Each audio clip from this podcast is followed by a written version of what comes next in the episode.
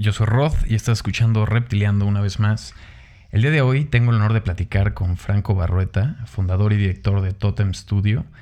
Con una carrera de más de 18 años en el medio, Franco formó en el 2015 lo que hoy es Totem Studio, dedicado a la narrativa audiovisual mediante diseño, animación y tecnología. Han trabajado, colaborado con marcas como TED-Ed, eh, Fundación IDEA, Kraken, Jaguar, Sara, McDonald's y Talpasta, por mencionar algunas, y en países como México, Canadá, Australia, China y entre otros lugares. Eh, están especializados en, en tres puntos, que son el aprendizaje, desarrollando proyectos destinados a educar, enseñar, explicar productos o temas de procesos específicos, y este tipo de videos explicativos son una de sus especialidades. En, la parte de entretenimiento, Totem ha diseñado personajes y animaciones para proyectos internacionales como el ganador de varios premios de la aplicación de McDonald's, que se llevó de hecho un Cannes Gold Media Lion en el 2013, en colaboración con una agencia creativa Acne en Los Ángeles. Y experiencias inmersivas, eh, Totem ha creado contenido y diseñado espacios inmersivos para proyectos versátiles que comienzan con una narración de historias y terminan con una experiencia multisensorial completa que te lleva a otros mundos diferentes. Con ustedes, Franco Barrueta.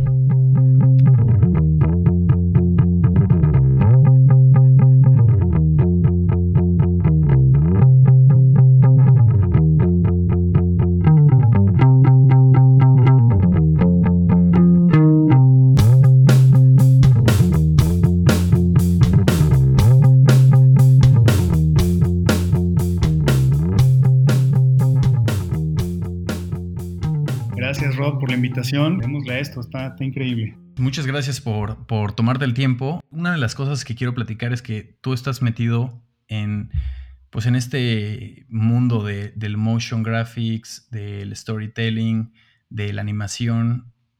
antes de ser Totem Studio, que estuviste freelanceando varios años, vienes de un background de, de diseño gráfico. ¿Qué fue realmente lo que te hizo eh, acercarte al diseño? Es, muy curioso porque di como un círculo completo en ese sentido. O sea, yo la verdad es que de, chavito siempre quise, de alguna extraña forma, porque eran los noventas y no había una carrera como tal, yo siempre quise hacer animación, esa era mi, pasión realmente. Eh, yo acabé en diseño, la, la respuesta honesta porque era lo más cercano que había en ese momento a la animación en, México y mucha gente de mi generación lo compartirá. Este, colegas que tengo animadores más o menos de mi, de mi rodada de generación y eso, yo soy del 81, pues ya tengo 38 años, este, pues le sucedió similar. Ya, ya la gente que nació a lo mejor en la década de los 90 sí llegaron a tener más oportunidades ya por lo menos de tener una carrera en México e incluso en Puebla que se especializara en animación. Ahora, ya viéndolo en retrospectiva, digo, bueno, tal vez no, este, no me arrepiento, no, no tal vez, definitivamente no me arrepiento eh, haber empezado por diseño. Caí un poquito por accidente y no estaba del todo tal vez enamorado de la carrera, pero conforme pasó el tiempo creo que le agarré mucho el gusto y ahora veo la, los beneficios de haber estudiado diseño versus haber estudiado animación desde el principio. Si quieres, ahorita te cuento más al respecto. Claro, o sea, pues el, background que tienes y antecedentes y composiciones, todo esto te, obviamente te dirige en otro canal. Definitivamente eso, eso es un punto a favor. Este, como que todo el lenguaje gráfico eh, del diseño creo que no se aprende en ningún otro lugar. O sea, tú podrás a lo mejor estudiar animación, y lo digo porque yo he dado clases en muchas escuelas este, de aquí de Puebla de, de diseño y de animación, y si tú comparas los programas de diseño y de animación, este, pues casi casi los huesos, así, la, espina dorsal de los programas, siento que los de animación tienden a irse más hacia, lo técnico, ¿no?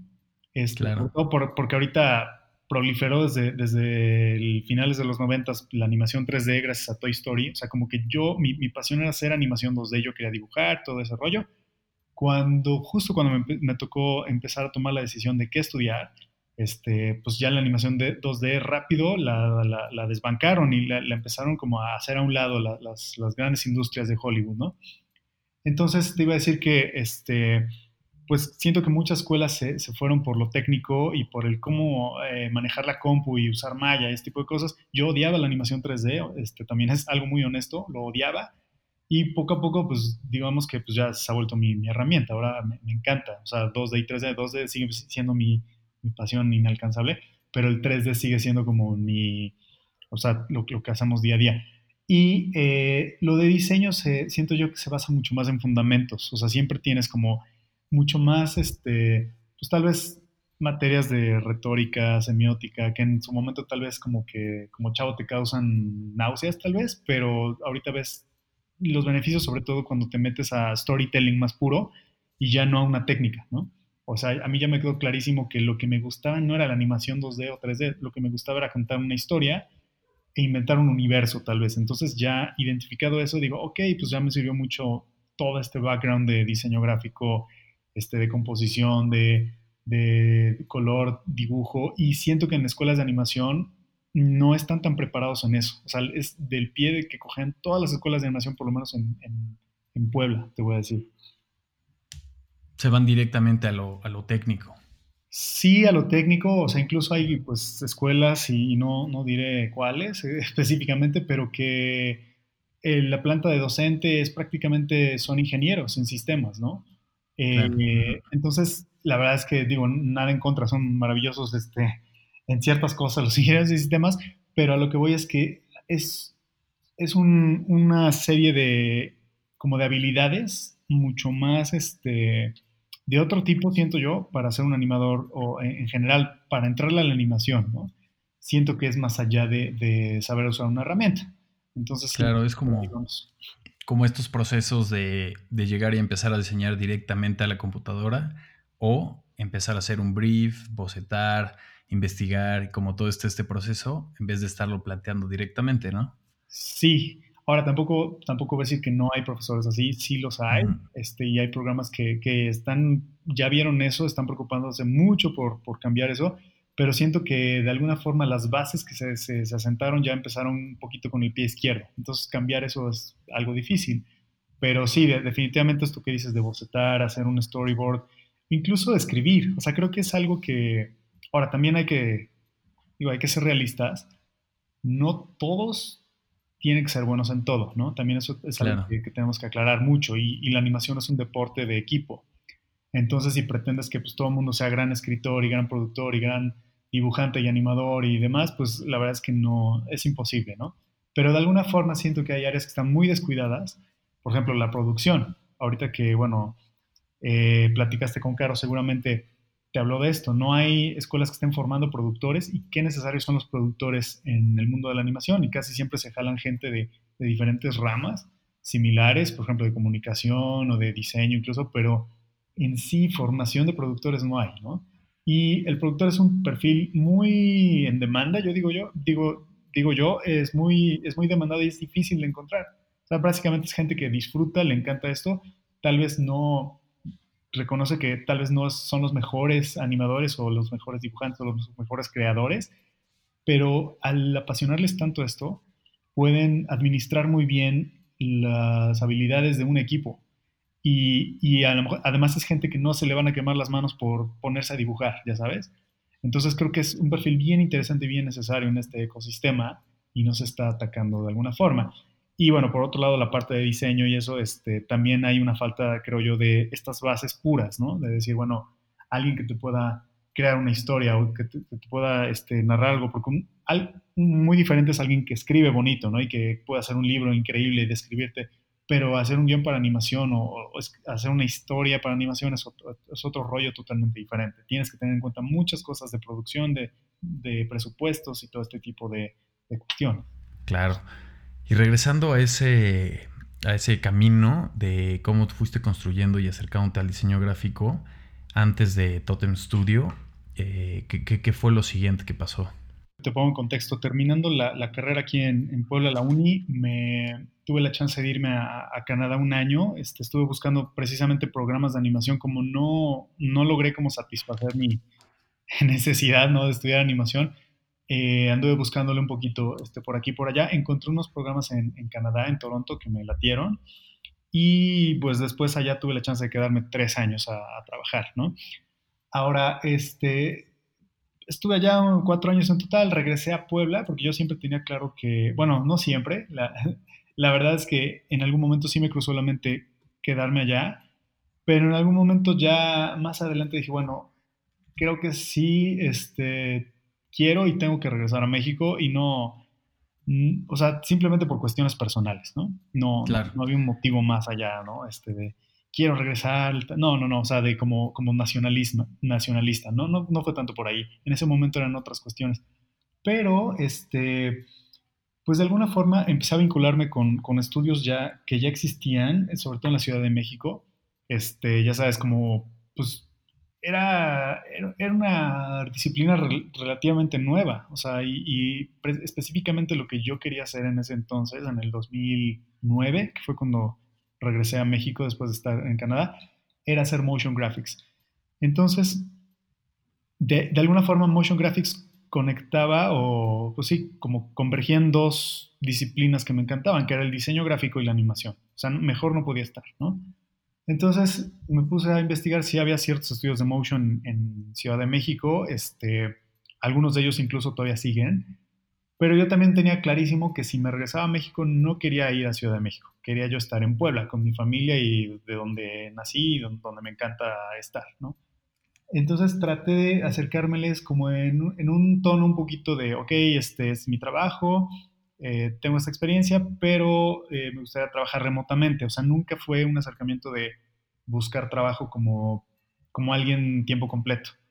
Y digamos que funcionó medianamente, o sea, sí tuve un par de proyectillos ahí freelance y eso, pero me di cuenta rápido que no, o sea, no iba a sobrevivir así. O sea, que, que a lo mejor me salió un proyecto este, cada dos meses y a lo mejor eran proyectos como súper chiquitos y como como, o sea, no, no, no hablo de presupuesto, pero también como de tiempo, o sea, de, oye, vente, no sé, dos semanas y ya, de ahí quién sabe para cuándo, y, realmente no eran tantos los estudios que existían.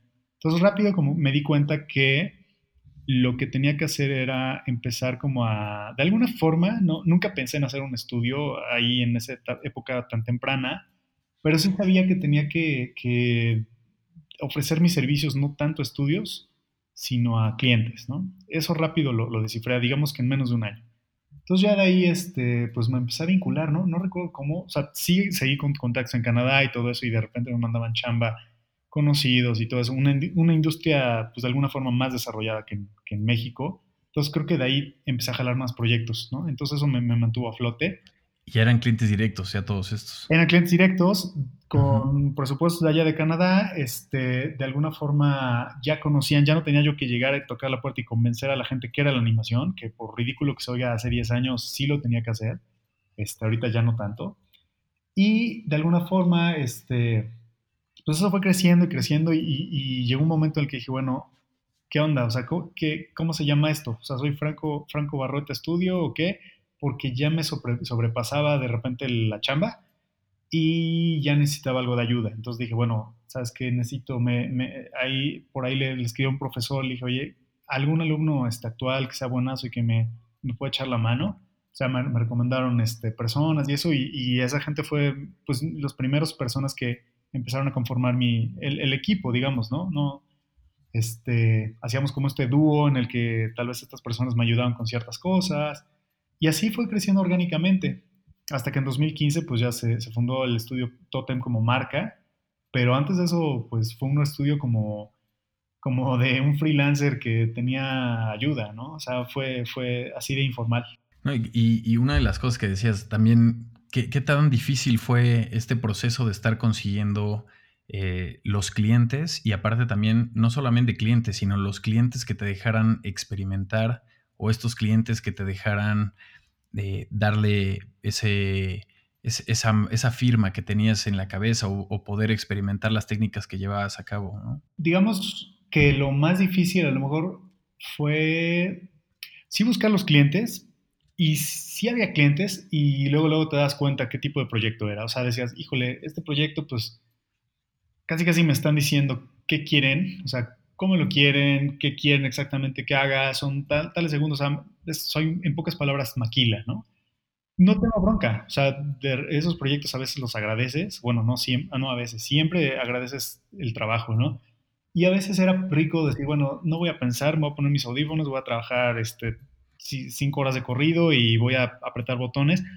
Pero también cuando había oportunidad de tener un cliente o de, o de que alguien te diera un poquito de, de, apertura no creativa, de, de, decir, bueno, a ver, acá queremos que propongas, creo que ahí fue cuando reconocer la oportunidad era, era importante y también saber hasta dónde llegar. Yo solía, o sea, en, en esos tiempos como ingenuos de mi, de mi trabajo, eh, lo digo ingenuos porque ya ahorita las cosas las hago diferentes, pero este veía como referencias de estudios que me encantaban de motion graphics y decía, no manches, quiero que este proyecto se vea así, ¿no?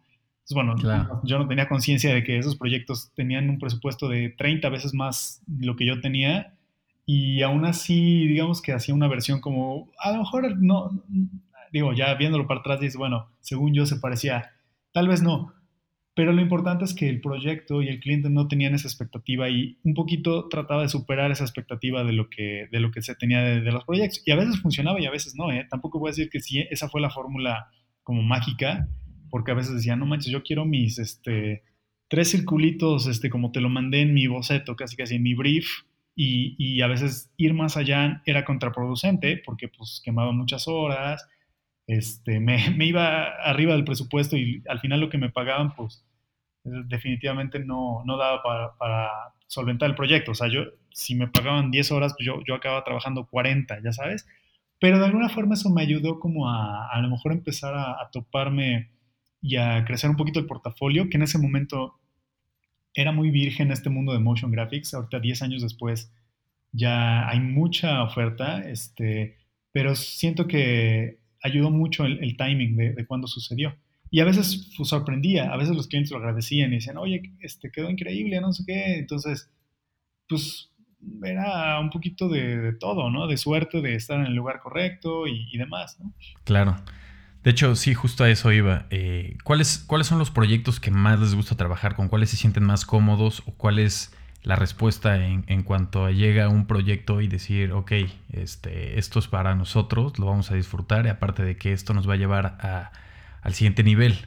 Sí, yo creo que el mejor proyecto este, es cuando el cliente confía en ti y llega sabiendo que tú vas a, o sea, tú como estudio y tu equipo van a hacer lo mejor que puedan para, resolverles un, problema a ellos o, llegar a una meta que ellos quieran llegar. Cuando el cliente ya llega con la receta escrita, este, pues esos proyectos ya ahorita tratamos de, a lo mejor no tomarlos cuando, cuando podamos darnos ese lujo. Digo, honestamente no siempre nos, damos, nos podemos dar ese lujo y hay veces que dices, híjole, ahorita los tiempos están difíciles, pues aceptemos cualquier trabajo y eso por lo general no acaba ni en nuestra página ni, en nuestro reel, ¿no? O sea, son proyectos que no verán la luz del día nunca, ¿no? Nunca los firmaremos tal vez y nadie se enterará que los hicimos. Este, claro que si es un porcentaje, no, no, no voy a decir que es el más alto, pero a lo mejor mitad de mitad. Y de la mitad que estamos orgullosos y son los que publicamos en nuestro sitio y, este, los impulsamos en redes o en el reel, pues es cuando el cliente un poquito reconoce tu lugar como, como experto y la, experiencia del equipo. Y no tanto, a mí tampoco me late cuando el cliente te dice, a ver, tú experto, haz lo que quieras, ahí me hablas, ¿no? Cuando acabes tu, tu brillante inspiración creo que los mejores siempre han sido cuando los dos nos entendemos como un equipo en conjunto y de alguna forma los dos aportamos, pero cada quien sabe sus límites. O sea, el cliente no se mete en temas que no le competen, pero tampoco tú te metes a tratar de, de replantearle su negocio o algo así. O sea, cuando los dos hacen esta buena pareja este, colaborativa, es cuando realmente salen los mejores proyectos. Este, y bueno, no, no, no, es Mm, es raro, pero tampoco debería de hacerlo. Ahora, también nosotros colaboramos con, estudios muy talentosos, ¿no? Que, también nosotros detectamos que las cosas salen mejor. E incluso hay clientes que tenemos que les recomendamos, oye, ¿sabes qué? Nosotros no somos los indicados en esta etapa de tu proyecto.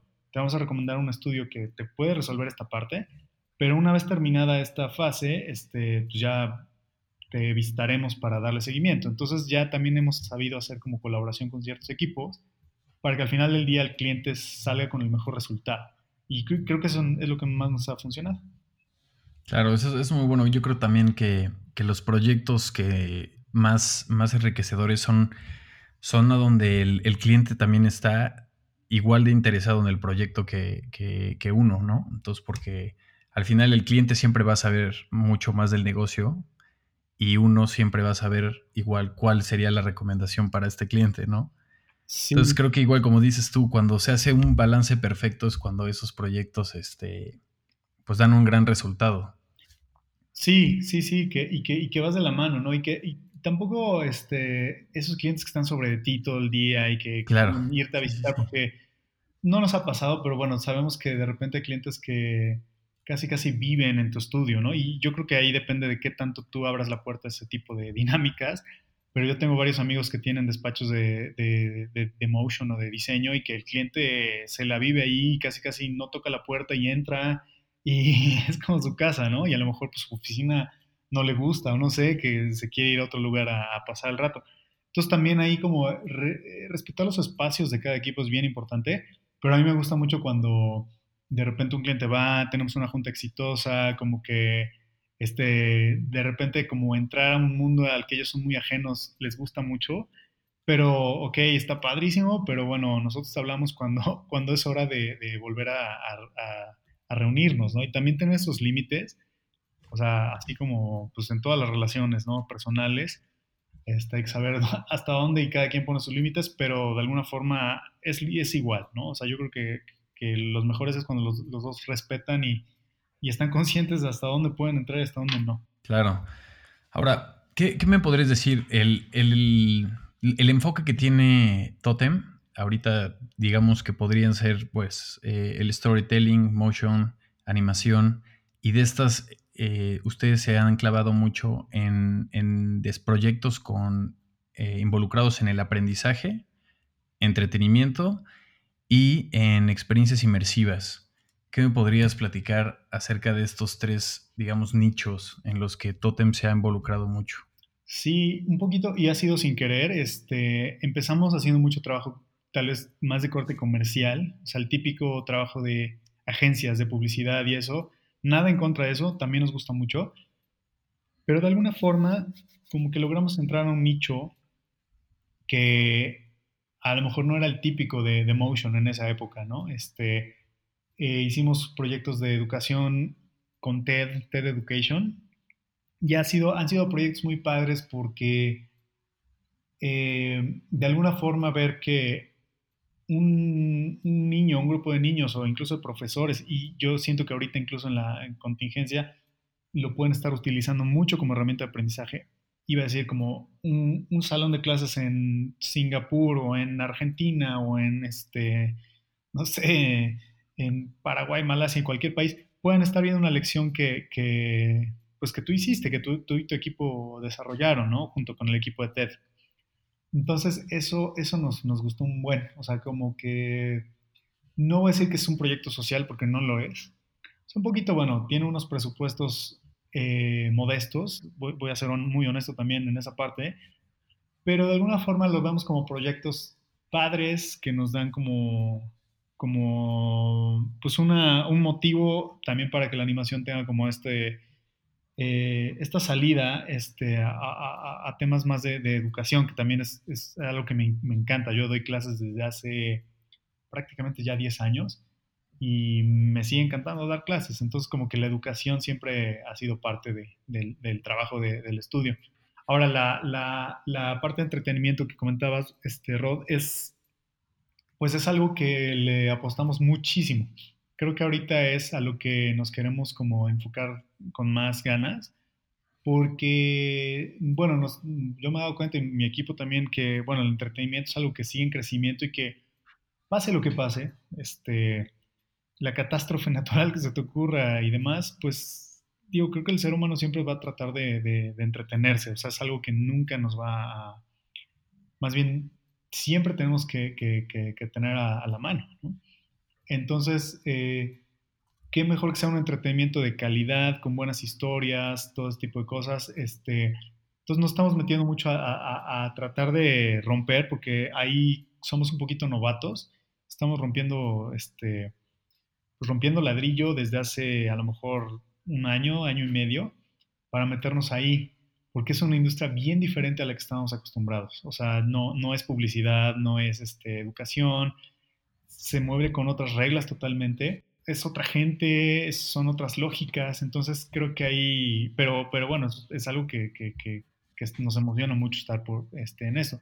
Estamos este, desarrollando una serie, yo en lo, en lo, personal llevo escribiéndola desde hace cuatro años, como empezó con una historia un día que iba corriendo en el parque, y empecé a escribir notas en mi celular y eso ha evolucionado ya a que ya tenemos un guion de un piloto y ciertos personajes y demás y bueno, este, ya creación de IPs, pero no, yo no lo veo como, ok, voy a trabajar para la industria del entretenimiento maquilando, no, no por ahí no va mi tirada, sino más bien creando este, contenidos e ideas propias. Eso es eh, lo, que, lo que me encantaría eventualmente hacer, como ya para vivir de eso, ¿no? Creo que ese es el, sueño que yo quisiera, este, que, que yo tengo, y que puede tomar forma de, sí, de motion, a lo mejor de 3D, a lo mejor de 2D, y ir variando, pero que ya sean tus ideas y tus contenidos y los de tu equipo, ¿no? no ah, cuando digo tus no me refiero a mí, o sea, eh, bueno, me, refiero al, al, al, despacho, ¿no? Y la otra que decías, este, que era el, el tema de inmersivo, pues de alguna forma se, se entrelaza con ambos mundos del entretenimiento y de, la educación. O sea, inmersivo para mí es más, más una herramienta más que un medio. Este, la tecnología inmersiva y todo lo que, lo que comprende, pues todos los avances tecnológicos que ha habido de hardware. Y les voy a poner un ejemplo. Eh, tal vez este, si quienes nos escuchan no, no, no les queda claro que, a qué me refiero con inmersivo. Ahorita siento que es una palabra que está un poquito de moda, no sé, no sé tanto en, México, pero bueno, en otros países como immersive es así la palabra del año o a lo mejor desde hace un par de años, ¿no? Como lo era en su momento a lo mejor transmedia o storytelling, o bueno, yo que estoy en el medio es algo que escucho mucho. Eh, si nos vamos por el, como por el significado estricto, pues todo es inmersivo, ¿no? O sea, si tú te metes a un restaurante o te metes a un taxi o te metes a una cisterna, pues todo eso es inmersivo porque te estás rodeado de estímulos este, externos que te meten a, a, algo, ¿no? A una atmósfera, a un ambiente. Pero la diferencia de diseño inmersivo y de algo que es nada más inmersivo es que el diseño inmersivo está, pues está planeado por alguien, está diseñado por alguien para detonar en la audiencia ciertas este, respuestas emocionales, ¿no? Voy a poner un ejemplo. Eh, hay este, una experiencia en Nueva York ya desde hace varios años que se llama este, Sleep No More. No sé si, si este, bueno, la, han tenido oportunidad de ir o de, escuchar lo que, lo que hacen, pero básicamente vas como a un hotel y es un híbrido entre, entre, entre, teatro, pero un poco la audiencia es parte del, show, ¿no? Te vuelven parte de, de la historia y también tú puedes ir como siguiendo a diferentes personajes y demás. Entonces, es así yo creo que yo creo que esta pieza de Sleep No More fue la que detonó el boom de, lo inmersivo, por lo menos en Estados Unidos. Entonces, la gente se dio cuenta que ya el público no quería ser espectador pasivo. También bueno, las redes sociales han ayudado mucho a esto, a esta interacción como bidireccional, bidireccional, pero esto va un paso más allá en el sentido de que se basa del mundo físico y no solo de lo digital. O sea, tú puedes hacer una historia inmersiva en un lugar este, donde te inventas una historia, una ficción, un storytelling, y puedes llevar a la persona a que en su mente está este, aterrizando en una, este, no sé, en un puerto de, del planeta, no sé, Saturno, donde todos los puertos este, que navegan y este, en el espacio llegan ahí. Entonces, con ese storytelling tú puedes empezar a ambientar este, con actores, puedes empezar a ambientar con animación, con proyección en, muros, en arquitectura, este, incluso la manera en la que haces las invitaciones para ese tipo de eventos, pues tiene mucho, mucho chiste, ¿no? Que no sea una invitación así como que te saque de la ficción, sino al contrario, que te empiece a meter ya desde el momento en que recibes la invitación y cómo la recibes en una ficción. Entonces, eso creo que igual está muy virgen en México, pero es algo a lo que le apostamos y no siempre tiene que ser tan, complejo. O sea, podemos hacer un evento inmersivo en el que, por ejemplo, tenemos clientes de inmobiliarias, que también eso ahorita está como en auge en, Puebla.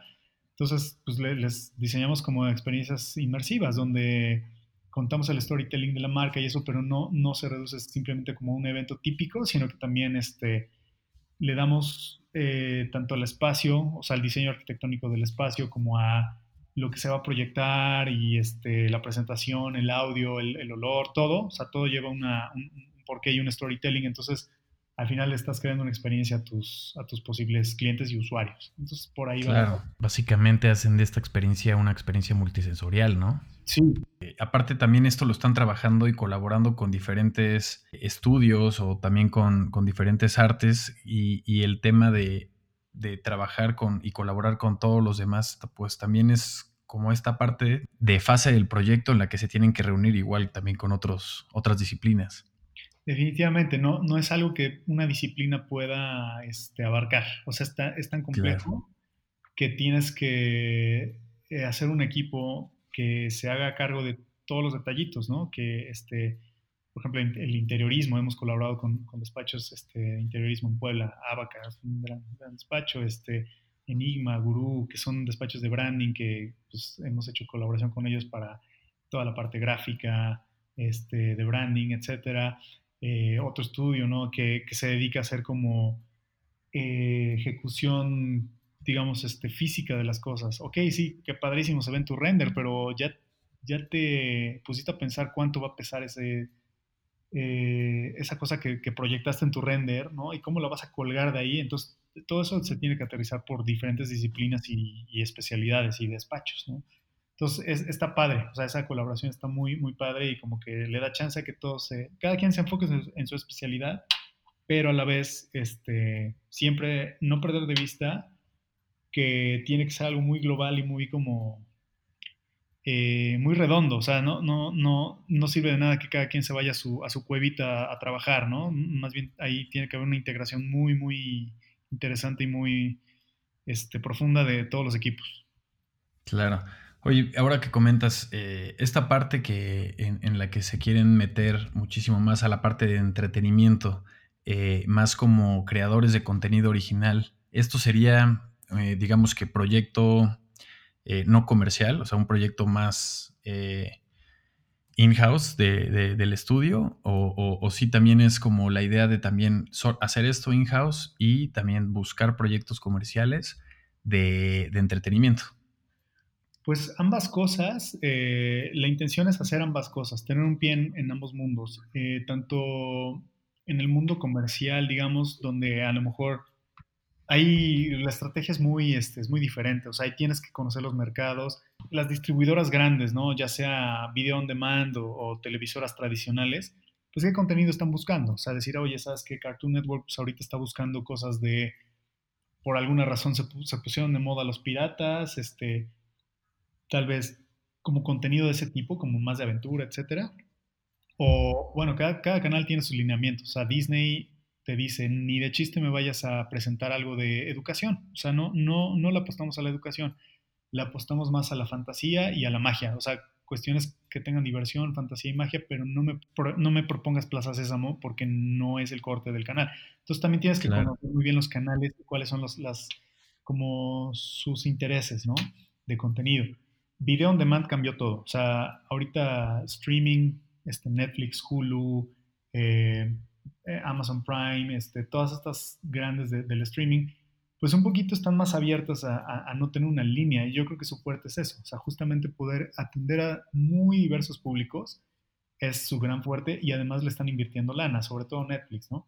Entonces e, ellos llegaron a cambiar el juego, pero al, ser algo muy nuevo y también al ser como pues ahorita es, digamos que, donde todo el mundo quiere estar, entonces están hipersaturados de, de oferta, ¿no? Claro. Entonces es un mundo muy diferente y, es un mundo muy difícil al cual, al cual entrar, considero yo. Está muy competido y sobre todo, pues, tienen grandes creadores en, en, en países como Estados Unidos, ¿no? Que, pues, quieras o no, siempre le van a dar prioridad a su, a, su, este, sus proveedores domésticos, ¿no? O sea, ¿por qué se, se irían con, con, un estudio de Latinoamérica cuando internamente tienen grandes ofertas de ideas y demás? ¿no? Me hace sentido. Entonces, yo también he optado por, decir, bueno, vámonos por la vía independiente. O sea, hay, ciertos proyectos que, el que te comento que, tengo como cuatro años este, desarrollando poco a poco, que ahorita ya está agarrando muy buena inercia. Pues es un proyecto que yo sé que va a ser muy indie, va a ser muy este, de nicho, y, y, no lo quiero soltar. O sea, a mí no me interesa ese proyecto que me lo compre Netflix o que me lo compre nadie, porque en el momento que yo hago eso, perderé el control del proyecto y, ya no, o sea, lo, van a moldear. Un poco tienes que entrarle a, la industria del, entretenimiento sabiendo que si alguien te compra tu propiedad intelectual, pues sí, qué padre, ya te la pagaron y todo, vivirás un, ratito bien de eso y demás, pero olvídate, o sea, ya, ya vendiste a tu hijo, ¿no? Y, claro, totalmente. Y si entras sabiendo eso, está bien. O sea, y, y nosotros tenemos un par de proyectos ahí en desarrollo que son un poquito así, decir, oye, es comercial y si lo compran y lo tasajean y eso, pues no pasa nada, pero yo tengo otro que sí es realmente mi hijo y ese sí nadie me lo toca. Entonces ahí está la diferencia, ¿no? Este, y, sí, un poquito los dos mundos. Y sabemos que una vía es lenta, ¿no? Lo, independiente es lento. Tienes que, pues tú, solventarlo con tus recursos o encontrar inversionistas como muy, este, pues como un, este, como investment como angel investors, ¿no? Gente que sabe que tal vez es a fondo perdido, pero es gente apasionada del tema. Esa es la vía, pero, pero de otra forma, este, o sea, no puedes tener ambas cosas, por lo menos ahorita no. Sería la utopía que pudieras tener ambas cosas. Ah, pero está muy padre. También, también esos proyectos son los que se respetan, se cuidan y a la hora de, de verlos ya nacer, pues también se, pues uno se admira porque son los proyectos más honestos, son los que nunca se, fueron por el, por el lado comercial, como lo dices, o por el lado de, impactar, sino que traes una historia muy personal, la quieres contar y tiene que salir pues del modo que más quieres. Entonces siempre es muy bueno cuidarlos de ese lado y pues vamos a estar pendientes para que cuando esté, esté listo este, este hijo lo podamos ver y anunciar también aquí en el programa. Uf, muchas gracias, sería, sería buenísimo. Este, sí, y, también tenemos un deadline, ¿eh? O sea, ahora, cuando digo que llevo cuatro años, no crean que han sido cuatro años de sudor y esfuerzo constante ocho horas al día, o sea, me refiero a cuatro años en mis ratos libres. Y claro, claro. Que, pues que tengo un hijo de cinco y una hija de tres, este, pues la verdad es que ya se imaginarán que esos cuatro años han sido como muy intercalados con cosas muy, este, o sea, que, demandan mucho tiempo en mi, en mi, vida. Entonces, realmente, si uniera el tiempo efectivo de esos cuatro años, pues a lo mejor diría, bueno, llevo seis meses trabajando realmente en esto, ¿no? Pero bueno, son como en las horas en, la noche que tengo chance o en la mañana y, en fin, pero sí, este, claro que sí, me encantaría que cuando esto quede listo y te, iba, iba, un poco iba a ese punto, ya tenemos como un deadline este, de, por lo menos mostrar, ya tenemos el guion, este, los personajes ya hay bocetos, pero necesitamos como trabajarlos más. Pero cuando esté listo, definitivamente será en, este año algo que se pueda ver. Serás de los, de los, de los este, que tendrán la, primicia sin duda alguna. Y de este lujo. ya, ya, ya, ya, me, ya me emocioné. Sí, no, pues ya quedó grabado. Y además algo padre es que este, digo, mi sueño personal siempre ha sido hacer animación para adultos. O sea, a mí me, encanta la animación este, de todo tipo, pero siento que el, nicho de adultos está muy descuidado o está a lo mejor ya muy estereotipado. O sea, digo, voy a decir algo que a lo mejor no les va a gustar a muchos, pero siento que en los últimos años este, se ha repetido la formulita que, que tal vez empezó este, ciertas series, ¿no? Claro, eh, totalmente. Empezó, los Simpsons fueron como los pioneros de la animación de adultos, por lo menos en mi, en mi generación, ¿no? Este, porque bueno, lo eran antes los Picapiedra y los Supersónicos, pero realmente no era algo de adultos, ¿no? En un contenido maduro. Lo que venía siendo Adult Swim. Exactamente, y Adult Swim lo, lo, exactamente lo retomó y bueno, sí le dio, le dio un giro padre, pero siento que ya se encasilló un poquito en el humor, en un cierto tipo de humor y en cierto tipo de estética. Y eso es a, mí lo que me ha gustado. O sea, sí hay, hay cosas increíbles, pero siento que también ya, ya encontraron esa fórmula, o sea, pegó Adventure Time y todo, mucho se ve como un clon de Adventure Time, o pegó este, no sé, Rick and Morty, entonces mucho está pegando como en esa estética y en ese humor. Entonces, creo que lo que, lo que a mí me ha latido hacer, yo, bueno, soy un poco un hijo de los ochentas, entonces me identifico más con esas historias que no eran tan sarcásticas y que no eran como, no eres tu humor como tan, como tan este, consciente de sí mismo. O sea, que sí me gusta, pero no es algo que yo sé hacer, ya sabes. Entonces me, voy a ir por otro tema, o sea, me voy a ir por otros rumbos, ¿no? O sea, sí es animación para adultos, pero por, por, otro rollo y no, no tanto por porque tenga violencia en exceso y sexo en, en, exceso, sino más bien por la profundidad de sus historias y por la, a lo mejor por la, este, o sea, por lo reflexivo que puede llegar a ser eso, sin llegar a ser aburrido. O sea, también estoy consciente de que si te vas mucho por ese rumbo, este, puedes perderte y puede ser algo como una pieza muy de nicho y muy de arte, que tampoco va por ahí. O sea, tiene que balancear bien ambos mundos. O sea, por así que entretener, pero también tener como buena sustancia que te deje algo. Claro. No, y como lo dices, no lo, no lo había llegado a pensar, pero sí, como Los Simpsons, este, Bojack y Archer y todas estas series como que traen esa sátira y ese toque muy parecido y creo que pues, y también irse por otro camino es abrir un nicho, ¿no? También. Sí, sí, sí. Y, y, hay unas de las que mencionas que están pues, tan, tan increíbles, ¿no? Pero siento que no, no, es todo. O sea, creo que ya más bien ya volvió a verse una... O sea, el, el mundo de la animación es un mundo de estereotipos. Entonces el estereotipo durante muchos años fue, ok, eso es de niños, ¿no? Es de niños, es de niños. Y sigue siendo en su mayoría, pero dices, bueno, ¿por qué? Simplemente es una técnica, no es, no es un género. Y eso, entender, que entiende, que la gente lo entienda, que la audiencia lo entienda, pues ha sido bien difícil. Y ya cuando llegas a romper un poquito la barrera, otra vez se encasilla, ¿no? Y es como, ah, bueno, ese tipo de humor como muy satírico y con dibujos a lo mejor muy simples, porque entiendo que eso va de la mano de los presupuestos. O sea, que las cosas se vean así, tal vez como ultra simples y eso, obedece a un, a un tema financiero y presupuestal este, 100%. Que hayan hecho una estética alrededor de eso es diferente. Pero creo que, o sea, nada en contra de eso, de nuevo, simplemente creo que hay otras cosas, ¿no? Es como decir, bueno, ahora toda la pintura del siglo XVIII este, va, se va a ver igual, bueno, entonces, ¿qué onda, no? O sea, ¿dónde, ¿dónde, está la riqueza de las propuestas? Y creo que no se debería tratar diferente a, las demás, este, a los demás medios, ¿no? Como la, animación. ¿Por qué tanto claro. casillo en, en, esto, no? Y, este, y digo, gran, gran parte es el éxito de Disney y de Pixar y el querer replicarlo. Nada en contra de ellos, también me, me, me gustan mucho, pero todo tiene su lugar. Entonces creo que el que solo te den helado de vainilla y de chocolate, pues está, está medio gacho, ¿no? O sea, también de repente puede ser un helado de ostión con, con este, toques de, ya sabes, este, nuez de macadamia. Y pues habrá, es de nicho, ¿no? A poca gente a lo mejor le gusta, pero, pero, pero tienes más opciones. Claro. ¿Qué opinas ahorita que mencionabas este como, como pues la animación para adultos? Eh, esta animación que sacó, bueno, que sacó la serie Netflix, la de Love, Dead and Robot. Ok, uf, no, es, es de, mis, de mis favoritas. Oh, no, no todas me encantan. Este, claro. Me encanta la apuesta que hizo Netflix con Tim Miller. Porque, porque en realidad sí se salieron, ¿no? O sea, esto fue como que llegó, llegó a Netflix y fue, digo, me recordó obviamente sí cuando salieron algunos episodios, pero que el que sale este de, de Spider-Man, de, de la película, de la última que salió también Ajá.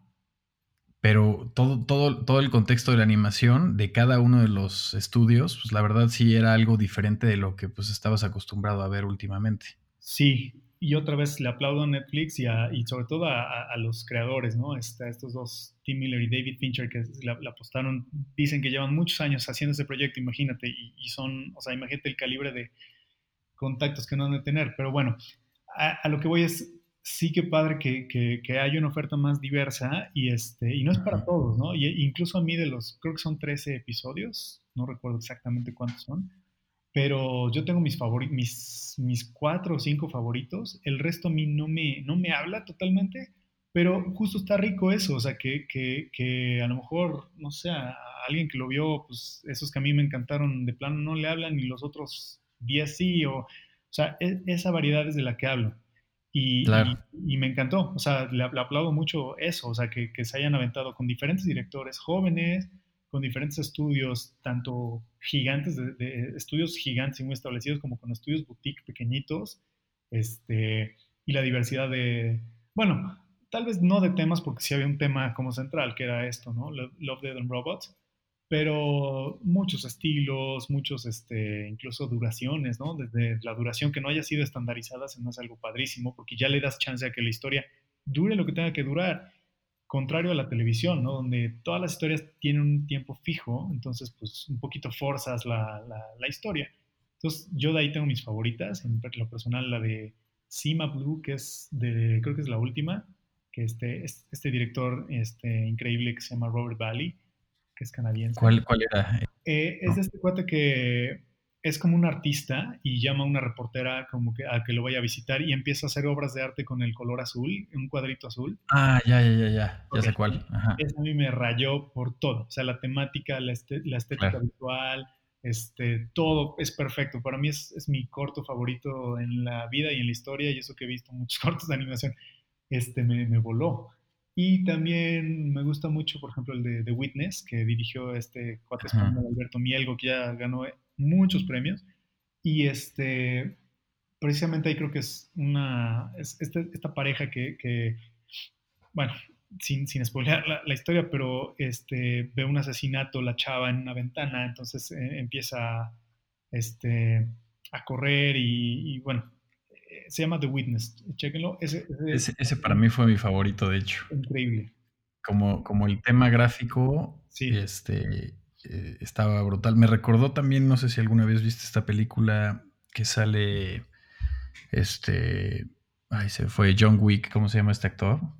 Eh, Ken Reeves. Ajá, que tenía, fue una película igual hace como de 15 años, que igual la, animaron toda encima. Ah, ya, la, de Scanner, Scanner Darkly, ¿no? Esa, ajá. Como que me recordó una, como una evolución de ese gráfico, como algo, algo actual.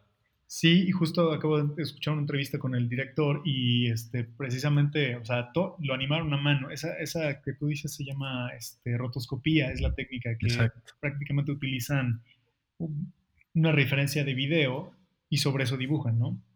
En este caso, él no, su equipo no usó referencia, o sea, sí usó referencias, pero no como rotoscopía. Este, hicieron estudios de movimiento. A final de cuentas, creo que el resultado es porque tú lo que acabas viendo en pantalla se ve muy realista, muy, muy, muy, muy realista, a pesar de que los personajes son muy estilizados. Bueno, sus proporciones son realistas, pero si tú ves la cara no tienen tanto detalle, son como pinturas un poquito impresionistas, ¿no? O sea, son como... Exacto. No tienen tanto detalle, no se le ven los poros como ahorita lo que está de moda, ¿no? Este, con los motores de videojuegos y eso que casi, casi le hacen un close-up al personaje y le ves todo, absolutamente las gotas de sudor, los poros, los... todo. Y en estos no, o sea, acá se fueron más a lo, a lo simple, pero la situación, la historia, el movimiento, la ropa, todo te da una sensación de que estás viendo algo muy real y creo que eso lo hace muy impresión, muy impactante. Y de ahí mi tercer favorito es uno que se llama Good Hunting, que es este como un padre y un hijo que están como en China y este encuentran a una como bruja y bueno, en fin, es como medio steampunk. Ese me, me, encanta también. Chécalo, bueno, está, está padre. Yo, a mí se me hizo mucho el regreso como estas series de los tal vez de los 80s, 90s, ¿no? Este, pero con una historia mucho más densa, mucho más madura, o sea que lo podrías ver en live action sin ningún problema, o sea, no, no es una historia que se pensó para animación, o sea, de, ay, vamos a hacerlo para animación porque como que está medio, tranquilo, o sea, está como medio levecita la historia, ¿no? O sea, creo que es una historia fuerte, padre, pero muy, muy bien, muy bien contada y muy bien aterrizada. ¿no? Y bueno, de ahí otros más humorísticos, ¿no? El de el yogurt está increíble, el, de Hitler también está increíble, el de los robotcitos, estos tres robots que, que hablan. O sea, hay, hay, muchos géneros dentro de esta serie. Entonces, eso me, me, fascinó. Y sí, precisamente este, eso es lo que más le hace falta, creo yo, a, a todo, ¿no? No, y, qué bueno, la verdad, la verdad es que al final tú lo sabes bien, que, estos proyectos personales también son de los que a veces te sacan este, el, tema de experimentar más y conocer más o tratar de hacer algo que nunca habías hecho, que igual no tendrías el tiempo de hacerlo, este, a lo mejor con un proyecto real por, por temas de tiempo o lo que sea, ¿no? Sí. Entonces creo que apostarle ahorita a eso, pues, este, está increíble. Sí, y, un poquito la decisión fue porque, bueno, si me voy a esperar a que un cliente me lo pida, no va a suceder nunca.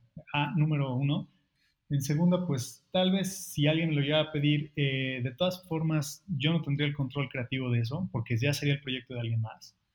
Y este, también creo que hay cosas que me gustaría experimentar. Y a lo mejor, la verdad es que todo, la suma de todos estos años de, experiencia, tanto del estudio como en lo personal mías, creo que de, alguna forma, o sea, empiezan ya como a culminar en, cosas, ¿no? Este, si me pongo a echar cuentas para atrás, pues tengo desde el 2003 ya fueron mis como primeros proyectos que tenía y eso, entonces ya, ya voy a 20 años de, no, como 17, ¿no? 17 años de, de, chambear. Entonces, pues, de alguna forma hay cosas que digo, bueno, ya quiero empezar a, como a, hacer proyectos que, que, encierren un poquito ciertas cosas que me gustaron o que, o simplemente donde estoy novato y donde nunca he tocado, ¿no? Y a lo mejor a probarme en, este tipo de cosas. Por ejemplo, a, mí escribir siempre me ha gustado, pero nunca me lo he tomado en serio como, como escribir una historia o un guion. Y ahorita un ejercicio padre que, ahorita que tengo dos, dos, este, dos chicos chiquitos, este, algo que me ha ayudado increíblemente a mejorar mis habilidades de storyteller es contarle a mis hijos cuentos inventados, ¿no? Entonces, de repente es como, a ver, cuéntame un cuento. Entonces, en lugar de tomar un libro como de cuentos ya existentes, les trato de inventar cuentos. A veces salen bien, a veces salen mal, pero creo que contar un cuento a un niño y que mantenga su atención, híjole, ahí, ahí es donde te pruebas como storyteller, ¿no? Entonces, ese tipo de cosas. Está buenísimo. De aprendizaje están chidos, ¿no? Y, quien tenga, o sea, sobrinos, este, eh, o hijos, o bueno, amigos, hijos de amigos a la mano, un día hagan este ejercicio, o sea, traten de contarle un cuento inventado y vean qué tanto pueden mantener su atención. y este, ahí es, la, es un público exigente, ¿no? y muy honesta, porque seguramente si no le gusta te lo va a decir o va. Sí, es así como, no, está feo, ¿no? O, síguele, ¿no? Este, yo ahorita tengo una historia que le, he contado a mi hijo, este, que ya ahorita en la contingencia empezamos un poquito como de juego y ya lleva, yo creo que como tres semanas, este, todas las noches así, bueno, te la cuento en lapsos a lo mejor de 10 minutos en lo que se duerme, pero ya es, a ver, ¿y qué más? ¿Y qué más? ¿Y qué más? Y justo ayer la acabamos y me dijo, bueno, pero después de eso va a haber otra segunda parte. Y le digo, bueno, vamos a ver. Entonces, vamos a ver. A mí Espérate mañana. déjame el hecho coco y a ver qué, ¿no? Pero ese feedback de ese público este, me, me, enriquece mucho, ¿no? O sea, y no, no porque sea mi hijo, porque mi hijo muchas veces me ha dicho, papá, eso que me contaste está horrible, ¿no? O no me asustó, porque le encanta lo de miedo. Y me dice, oye, papá, cuéntame historias de miedo. Y la verdad es que a mí no, nunca me ha gustado el terror. No soy bueno contando historias de miedo y no quiero asustar a mi hijo. Entonces, soy muy malo y, de repente le cuento algo que me dice, papá, eso no, no me asustó nada. Entonces, no, ya, ya sabe que las de miedo no, no, no me las pide, ¿no? Pero bueno, está padre esa honestidad, como dices, ¿no? De ese público este, que, que además te lo va a votar, ¿no? Entonces, este, eso ya tocará luego tiempo de probarlo con, con más gente, ¿no? Ya con, con esta cosa que, que, vamos a sacar, espero pronto, este, pero este año definitivamente algún avance, definitivamente sí habrá. Definitivamente vamos a estar esperando este avance. Y hablando de esto, igual eh, te quería preguntar, a través de, los años, ¿cuál dirías que es tu habilidad más fuerte y cómo la has ido perfeccionando? Y por otro lado, ¿de qué eres, de qué eres apasionado además de, tu trabajo y que esto, eh, esto haya ayudado a alimentar tu trabajo? Mm, tal vez, a ver, que no, que no esté relacionada, porque, o sea, si algo tengo claro es que de chiquito me encantaba dibujar, ¿no? Desde chavito y todo eso. Eh, ya con el tiempo a lo mejor no, no, es que lo no, no, es que lo haya dejado, simplemente mis responsabilidades en otras áreas pues han hecho que, que no sea alguien que dibuje diario, ¿no? O que como veo gente, o sea, que a Instagram a cada rato sube dibujos y dice, puta, qué, qué padre, si yo estuviera en eso todo el tiempo, pues tal vez podría tener ese ritmo pero ya no es la realidad, ¿no?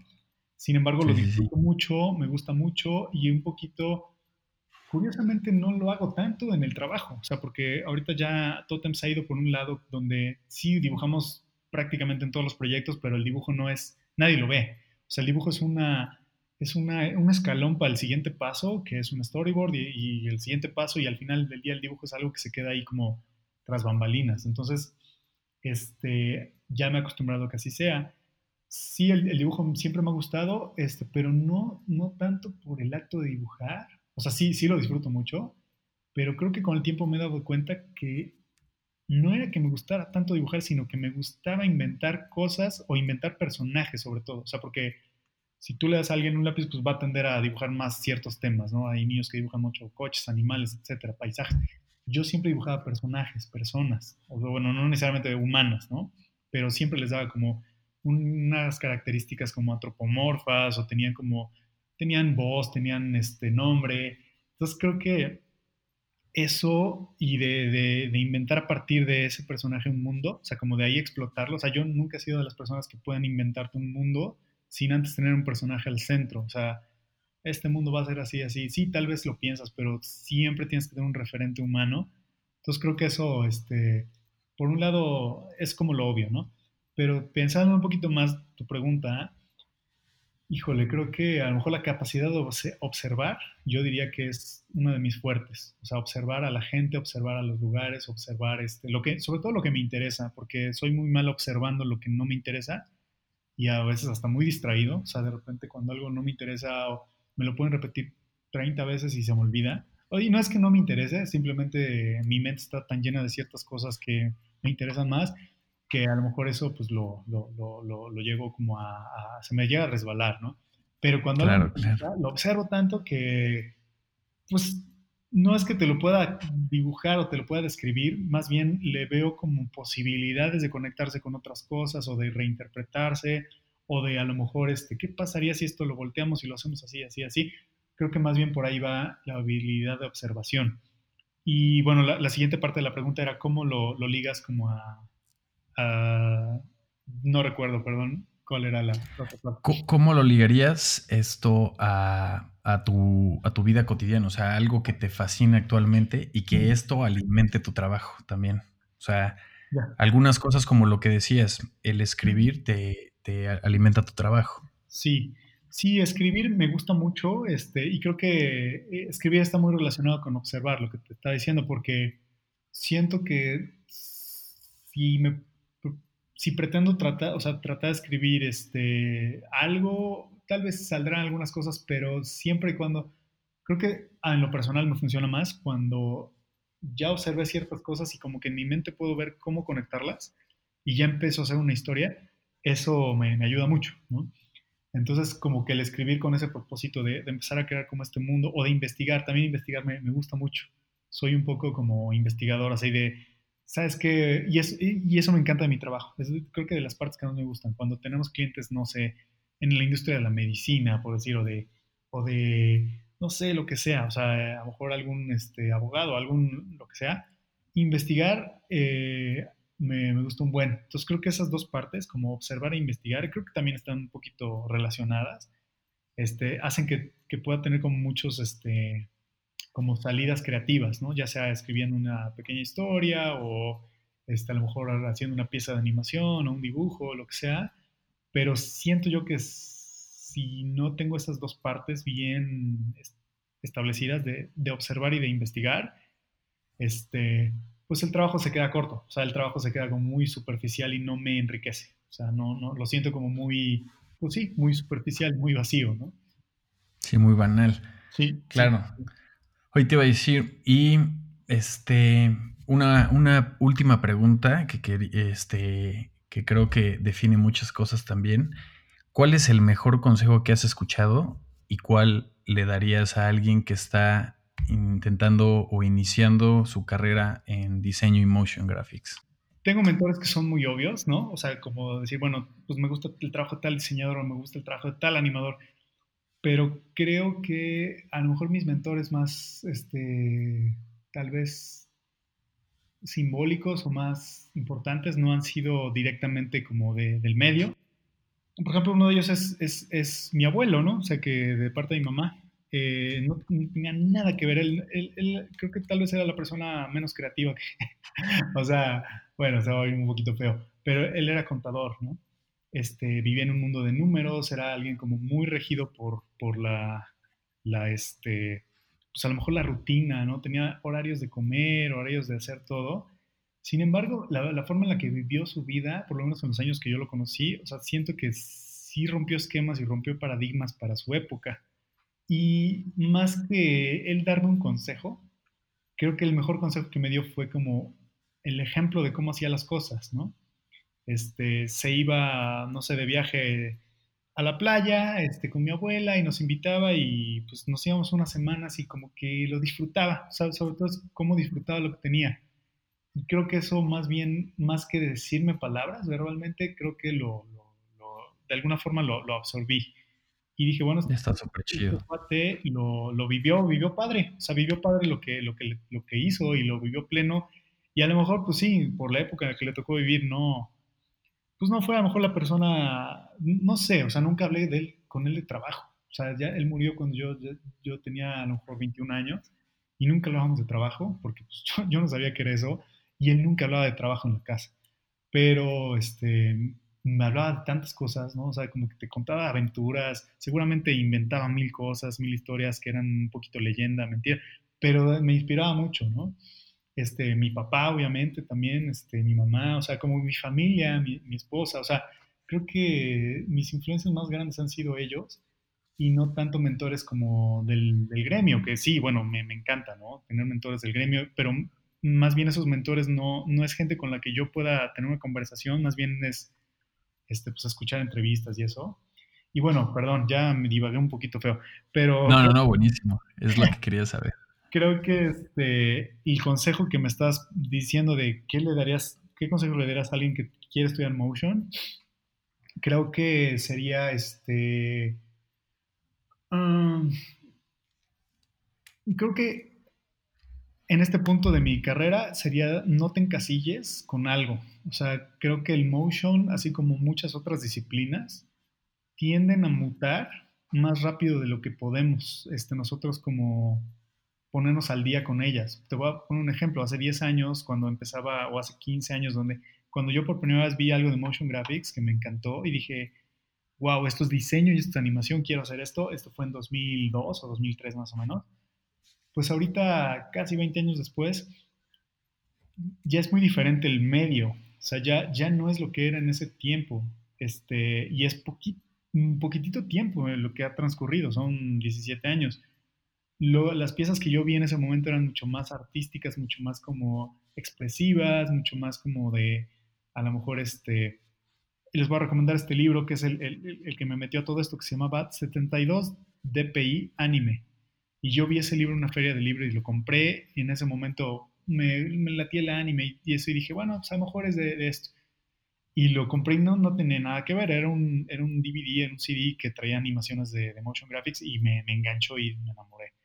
Este, ahorita el medio cambió mucho, este, ahorita ya no, ya, no es, ya no es eso que era, de alguna forma empezó como a invadirse mucho por, por la cuestión este, eh, comercial y la cuestión también de publicidad y también me, encanta, lo disfruto mucho, pero ya, ya mutó y, hasta, hace poquitos años pues los estudios de motion han, empezado o a cerrar o a cambiar. O sea, los que han cerrado es que no se han sabido adaptar y los que siguen ahí ya no se venden como estudios de motion, ya se venden como estudios digitales o agencias digitales que te pueden hacer cosas de realidad aumentada, realidad virtual, video mapping, este, VR, mixed realities, o sea, un poquito lo que Totem ya está empezando a hacer. Y es, eso, o sea, adaptarse a, cómo, a cómo cambia el mercado y, también a tus intereses personales. Muchas veces no es solo el mercado el que dicta, pues se oye también a lo mejor muy este, banal decir, bueno, el mercado nos va a, a decir por dónde, pero también tus gustos personales yo creo que se van enriqueciendo y van mutando y van cambiando. Entonces, creo que ahorita lo más padre es que es muy transversal todo. O sea, el diseño es transversal. O sea, por eso me encanta haber estudiado diseño gráfico y no animación. Claro que la animación es muy transversal, pero creo que el diseño es aún más transversal. O sea, puedes diseñar para mil cosas. O sea, hacer muebles, hacer ropa, hacer este, eh, gadgets, ¿no? hacer historias, animar personajes. Y la animación de alguna forma es una disciplina a lo mejor un poquito más especializada o más, sí, mucho más especializada. Entonces, sí puedes animar personajes, este, animales, gráficos, letras, pero de ahí a mutar a otras cosas está un poquito más, más, más difícil. claro, y te pregunto eso también por, porque también me he topado con amigos así que, que igual son talentosos en animación y, y, de alguna forma siguen eh, en el mundo del diseño sin animarse a hacer este, este tipo de cosas.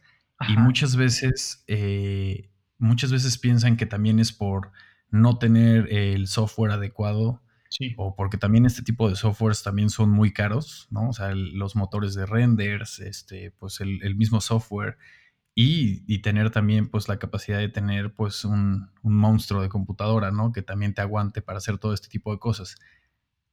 ¿Qué, opinarías acerca también del, del, tema de las herramientas? Ya. Pues mira, la, bueno, voy a contar una anécdota. Este, la, lo primero que hice cuando me vine de Canadá a Puebla, este, fue comprarme una compu. O sea, fue, digo, si, si quiero ser freelance y quiero vivir de esto, pues un ratito, este, me prestaron una compu, pero ya dije, bueno, tengo que invertirla aún. Me compré una compu, este, una Mac, fue mi primera Mac propia. Yo hasta entonces solo había tenido este, Windows. Y este, me la compré en 2007. Ajá, fue, sí, fue, no, no es cierto, fue en 2009, perdón. La compré en 2009. Bueno, esa compu la dejé de usar hace tres meses. O sea, 10 años después. Me, me, duró 10 años la compu. Un poquito más. Este, y la verdad es que sí le invertí una compu choncha, o sea, sí era de las Mac Pro, de las de torre y eso, y me, gasté ahí unos ahorros, y en fin, la, fui pagando a meses, me prestaron dinero, en fin. Pero a lo que voy es, esta compu, cualquier persona, este, incluso un día que habla la Mac Store para meterle más memoria, me dijeron, no, ya su compu es obsoleta. Yo me reía, decía, sí, este, ya, ya está obsoleta y pues ya tírala a la basura, ¿no? Este, eh, tenía, estaba obsoleta a lo mejor desde el 2012, ¿no? Y, ahorita más cada vez más, más, este, más pronto las cosas son obsoletas. Entonces yo creo que ahí nos toca a nosotros como creadores, este, pues no dejarnos llevarnos por esta obsolescencia que el mundo nos dice que, que las cosas tienen, ¿no? O sea, yo conozco grandes creativos que pues no saben mucho de render, incluso acabo de estar con uno de ellos en Canadá, este, hizo un viaje hace poquito, un amigo que es mucho más grande que yo, este, es muy talentoso y le estaba entrando al 3D. Me dijo, ¿sabes qué? Quiero aprender 3D.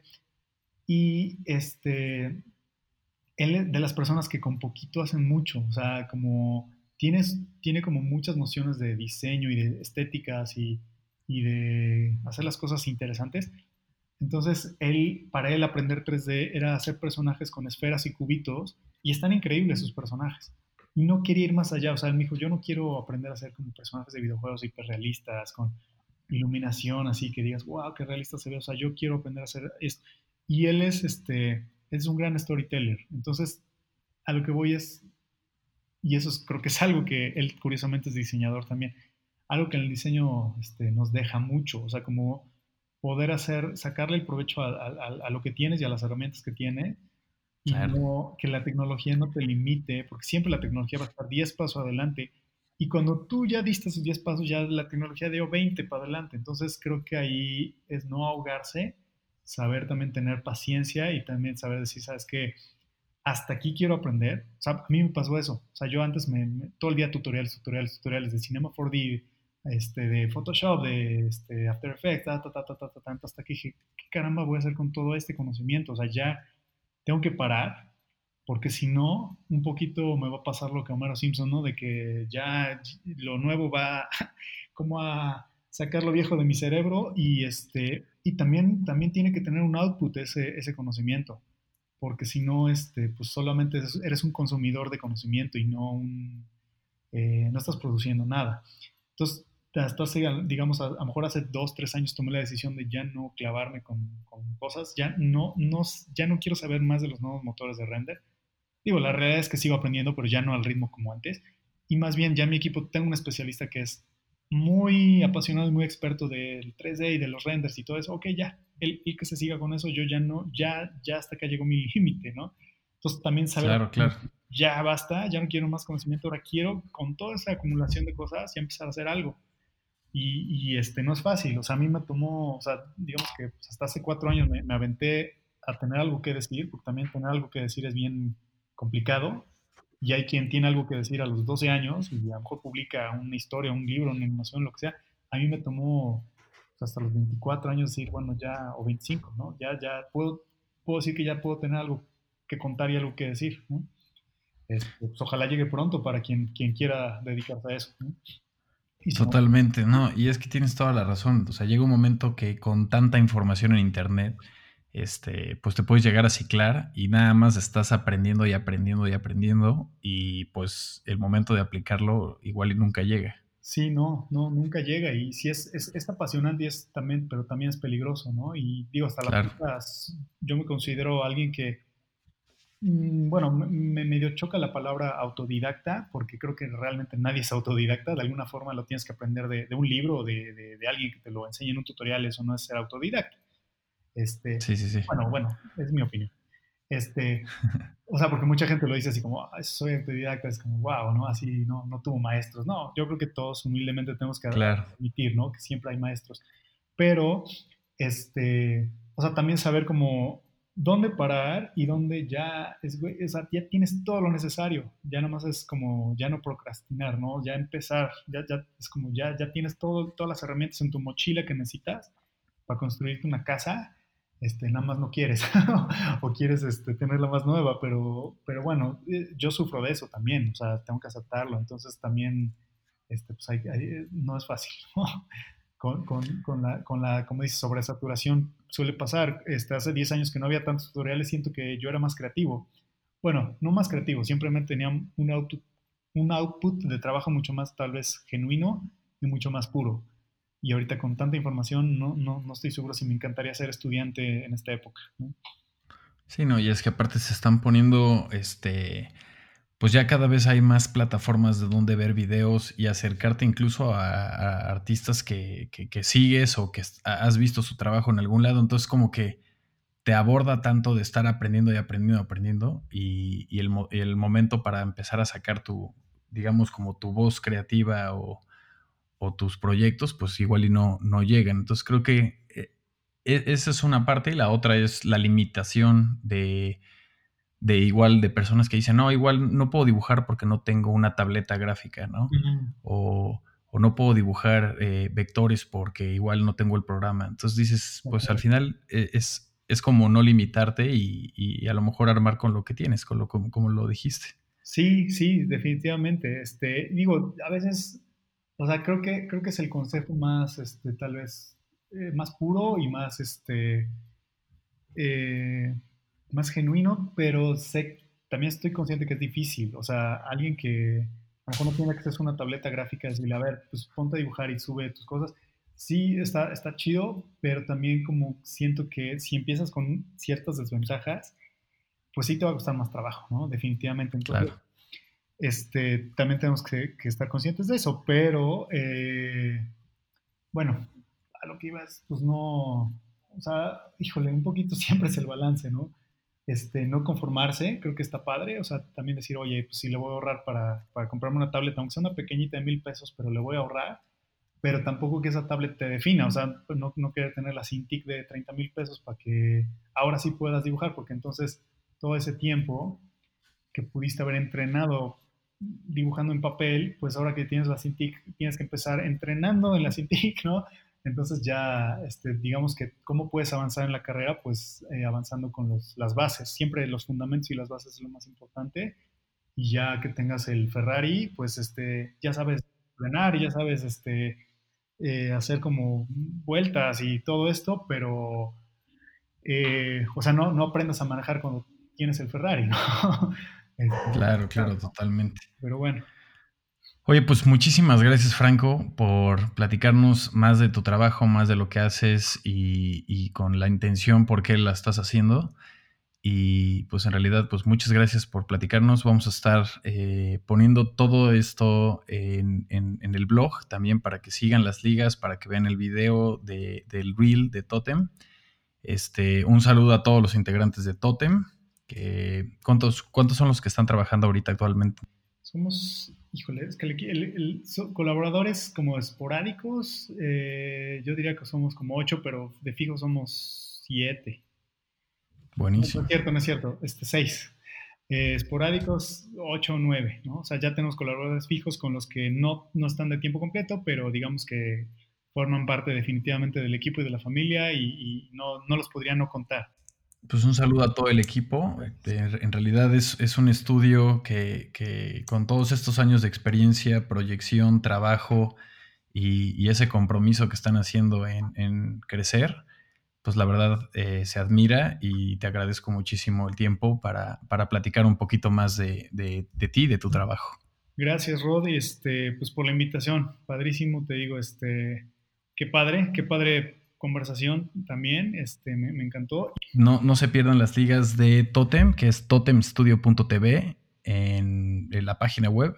Y de ahí las redes, en Instagram está como totem.studio y en Facebook es totemstudio.tv. De todas formas, estarán las ligas en el blog. Y una vez más, gracias Franco. Y hay que estar en contacto y cualquier cosa cuando, cuando estén subiendo trabajo o finalizando algún proyecto, pues también lo vamos a publicar. Mil gracias, Rod. Entonces, increíble. Gracias, gracias otra vez. Buenísimo. Esta, esta conversación con Franco, de verdad, este, pues estuvo bastante buena. Eh, justamente platicamos de muchísimas cosas a donde quería ir, eh, conocerlo más a fondo, que nos platicara bien qué, qué, es lo que su visión en el diseño y por qué lo está haciendo. Y la verdad, pues, eh, aparte de ser un creativo súper talentoso, pues es una, es una persona increíble, la verdad, este Franco. Y muchísimas gracias por, por haber estado con, nosotros en, en, Reptiliando. Y justo yo sé que el programa se extendió un poquito más de, lo habitual. Pero justo tengo eh, un bonus eh, para ustedes. Platiqué también con eh, Caro Porrero, que justo ella está en la parte de producción y nos comentó rápidamente sus highlights de qué es trabajar en un estudio de, pues un estudio de, de motion como lo es Totem y aquí sus comentarios. Pues primero que nada siento que me di cuenta que había como otro mundo justo eh, en la parte de, producción que está muy ligado con el diseño, porque si lo tienes que conocer, tienes que saber cómo se hace, tienes que entender los tiempos, los procesos, todo, y a partir de ahí lo puedes producir. Entonces, está interesante como esta parte que es como de entender todo lo que es el diseño para poder como ser eh, un producer o productora y a partir de ahí este como generar el timelines, presupuestos, todo lo que se tienen que generar como en base a lo que es el diseño. ¿Cómo, cómo entraste al, al, estudio? O sea, digamos que te fuiste empapando de, de todas estas habilidades y ir entendiendo los procesos o aparte ya también desde antes habías este, este, escalado y teniendo esta idea de cómo se, cómo se hacían este tipo de proyectos? Pues más bien, este, como que en la uni no encontraba qué era lo que me gustaba del diseño. O sea, claramente había algo que me, que me gustaba mucho eh, y me, gusta, me apasiona como ver los resultados de diseño, pero a la hora de hacerlo no había algo por lo que me inclinara más. O sea, no, no era como editorial o branding o no había algo por lo que me inclinara. Entonces, este, la animación como que me interesaba mucho el proceso que era mucho más complejo que los otros, el proceso de creación de animación. Y me di cuenta, o sea, al entrar al estudio, como que mi personalidad se dio muy natural eh, el hecho de que fuera productora, pero mi personalidad era mucho como, eh, mucho más sociable que, bueno, no, no sociable, sino como extrovertida este, que el perfil como de, los animadores que son tal vez como más eh, introvertidos, ¿no? Entonces, eh, creo que mi personalidad fue lo que hizo que se diera pues más natural el hecho de que lo pudiera producir y también siento que conforme, o sea, nunca he dejado de aprender. Todo el tiempo, así, llega un nuevo proyecto y tenemos que usar otro software. Entonces, tenemos a alguien más del equipo que se dedica como a específico ese software y entonces lo tengo que aprender, o sea, tengo que empezar desde cero a aprender cómo funciona, cuánto tiempo toma, este, si hay render, no hay render, como que son demasiadas cosas.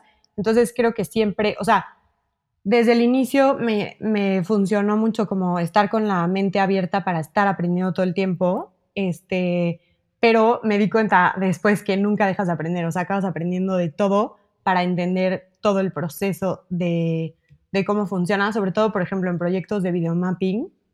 Son súper complejos y involucran como demasiadas disciplinas para lograrse. Entonces, ahí vas aprendiendo de cosas como muy técnicas, eh, desde cómo funciona un proyector hasta todo el tema del contenido que ya lo conozco un poco más. Claro, ¿cómo, cómo también es importante, mm, digo, no sé cómo lo manejen Totem, pero cómo llegan los proyectos y también la forma en la que los clientes se, están imaginando este producto final, ¿no? Entonces, la hora de transformar las ideas que ustedes tienen, el, cómo realizarlo, también es esa, lluvia de ideas, ¿no? Entonces, aquí la pregunta sería, ¿cómo, cómo ustedes se envuelven a, tener un desarrollo con, los clientes en poder experimentar y arriesgarse a hacer unas eh, nuevas eh, técnicas o usar alguna nueva disciplina que ustedes estén enfocando para algo de un proyecto real?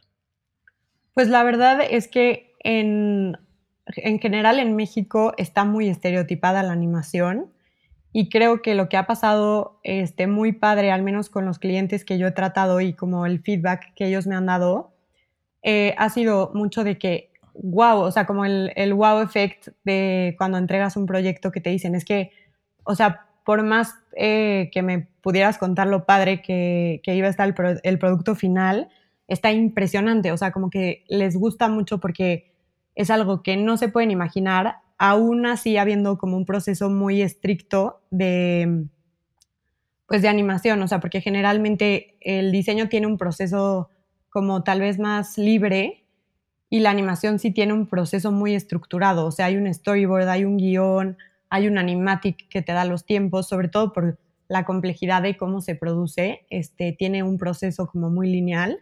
Entonces el cliente siempre va de la mano con nosotros y va viendo todos estos entregables que al final como que es un, son piezas chiquitas del rompecabezas que te ayudan a después en tu mente como poder eh, imaginarte cómo se va a ver tu video y aún así sigue siendo como este efecto de, wow. Entonces, este, creo que no, no es que sean tan atrevidos, pero los que se atreven y nos dan como esa oportunidad un poco, eh, al final tienen una expectativa menor a lo que entregamos, ¿me explico? O sea, como que al final sí es más atrevido lo que entregamos, pero eh, se quedan contentos, o sea, como que se quedan satisfechos de eso, porque pues al final creo que es algo, no, no, no es que sea nuevo, porque en realidad la animación no es nueva, pero se ve como muy fresco, ¿no? O sea, creo que todo el mundo se está yendo mucho hacia el movimiento, este, y entonces el diseño en movimiento se ve muy fresco.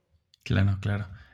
Ahora, creo que Totem, de, una de las cosas que está este, innovando y está proponiendo más, es este, las experiencias inmersivas, ¿no? Que es una de las cosas como de, su área de, especialidad. ¿Qué me podrías contar acerca de, de este tema? Híjole. Pues hay mucho que contar de, de videomapping. Sí nos, nos hemos inclinado, sobre todo en los últimos dos años, a hacer proyectos inmersivos.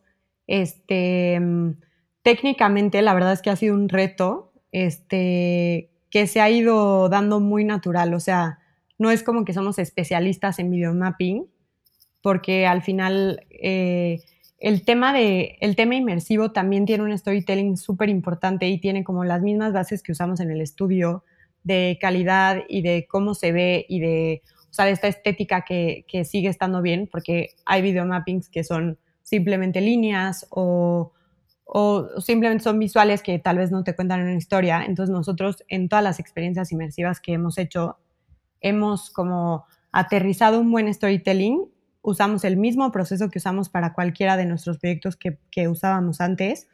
Y además, pues tuvimos que como pulir algunas técnicas eh, específicas, conocer mucho más sobre tecnología como de proyectores, de cómo funcionan, de cómo se ponen, de, de todo lo que pasa como que no es simplemente estar en una pantalla, sino que te está saliendo de la pantalla y que tu pantalla ya no es pues un, un plano, me explicó, es, es un objeto físico y a ese objeto físico le vas a dar vida.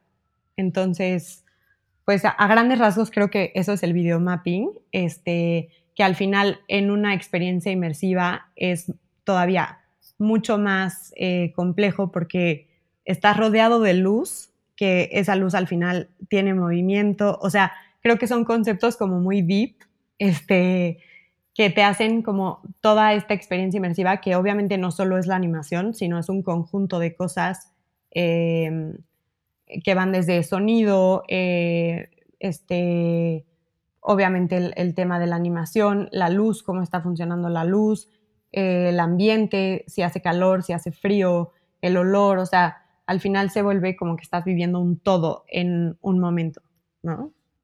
Claro.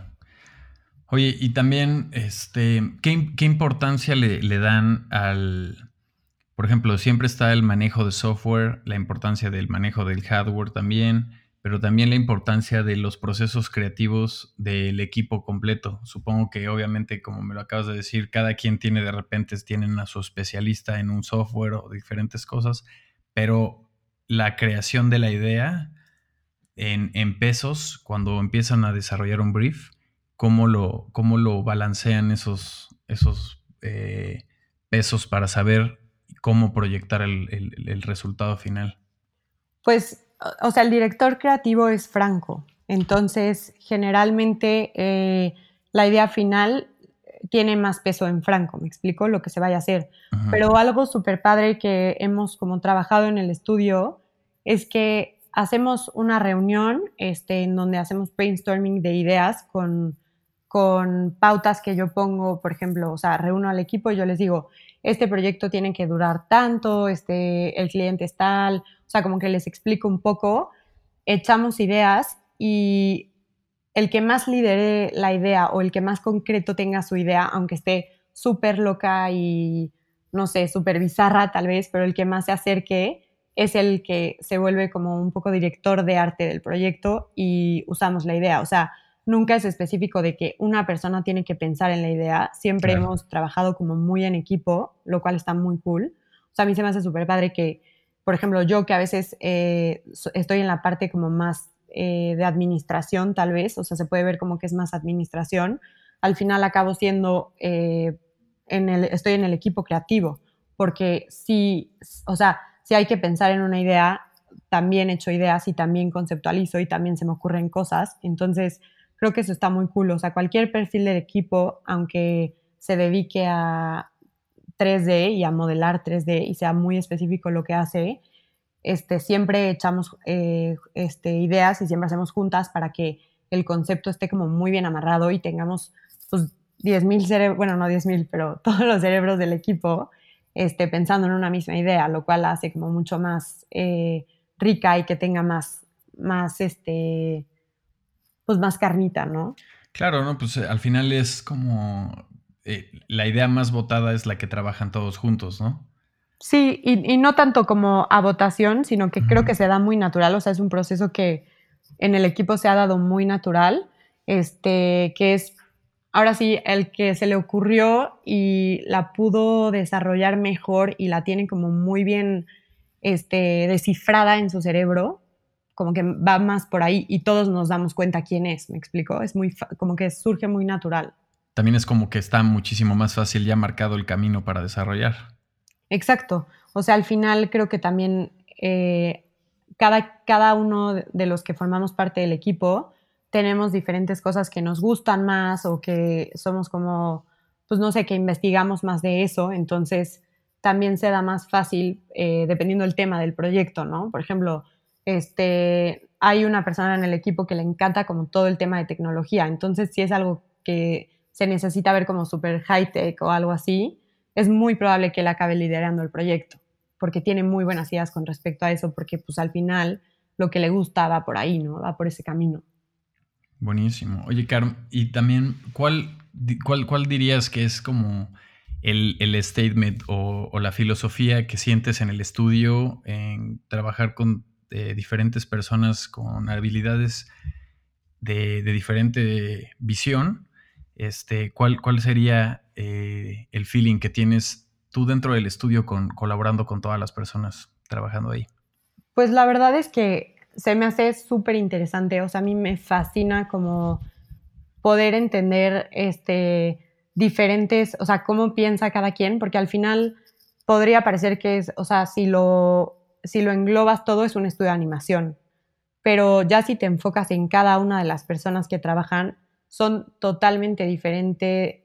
O sea, los procesos que usan o la forma en la que trabajan es totalmente diferente este, una persona que hace motion a una persona que modela.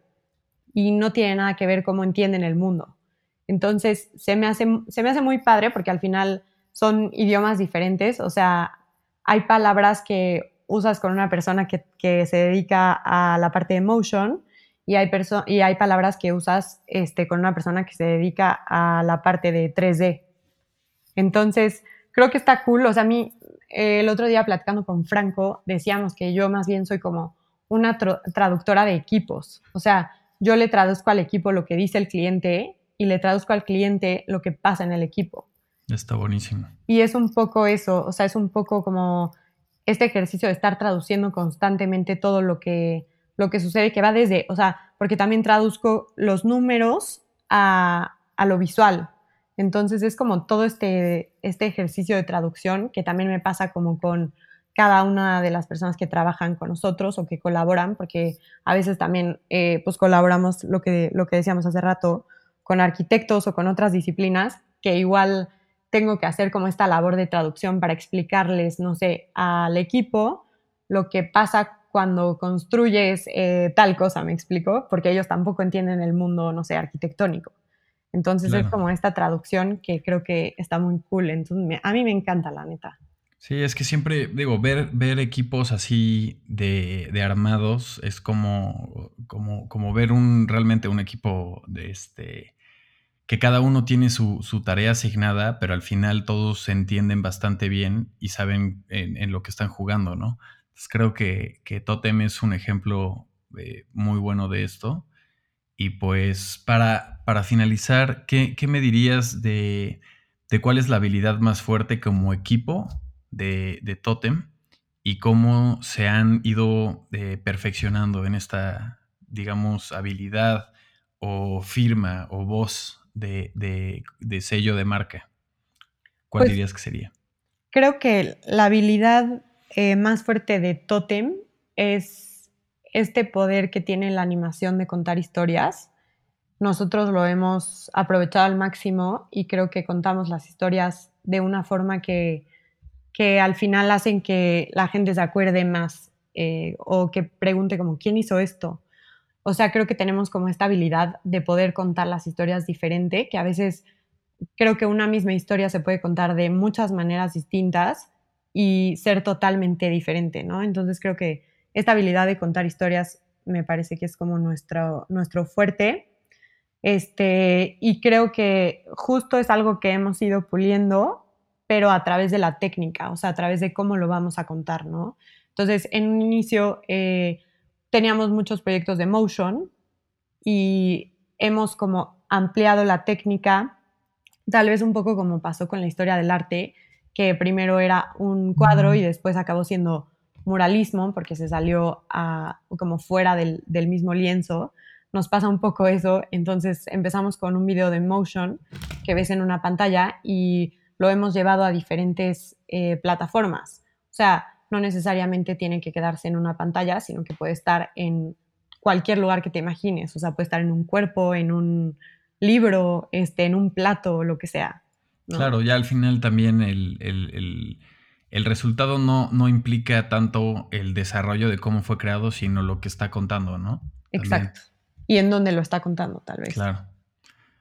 Pues muchísimas gracias, Caro. De qué, Ro. Buenísimo, pues concluimos este episodio con Totem Studio. Eh, pues al final fue una plática bastante extensa, pero eh, la idea siempre fue pues tratar de eh, absorber todo lo que nos pudieran dar y pues toda la información de lo que platicamos el día de hoy estará en el blog del podcast. Ya saben, pueden accesar muchísimo más rápido ahora con el dominio de reptileando.com.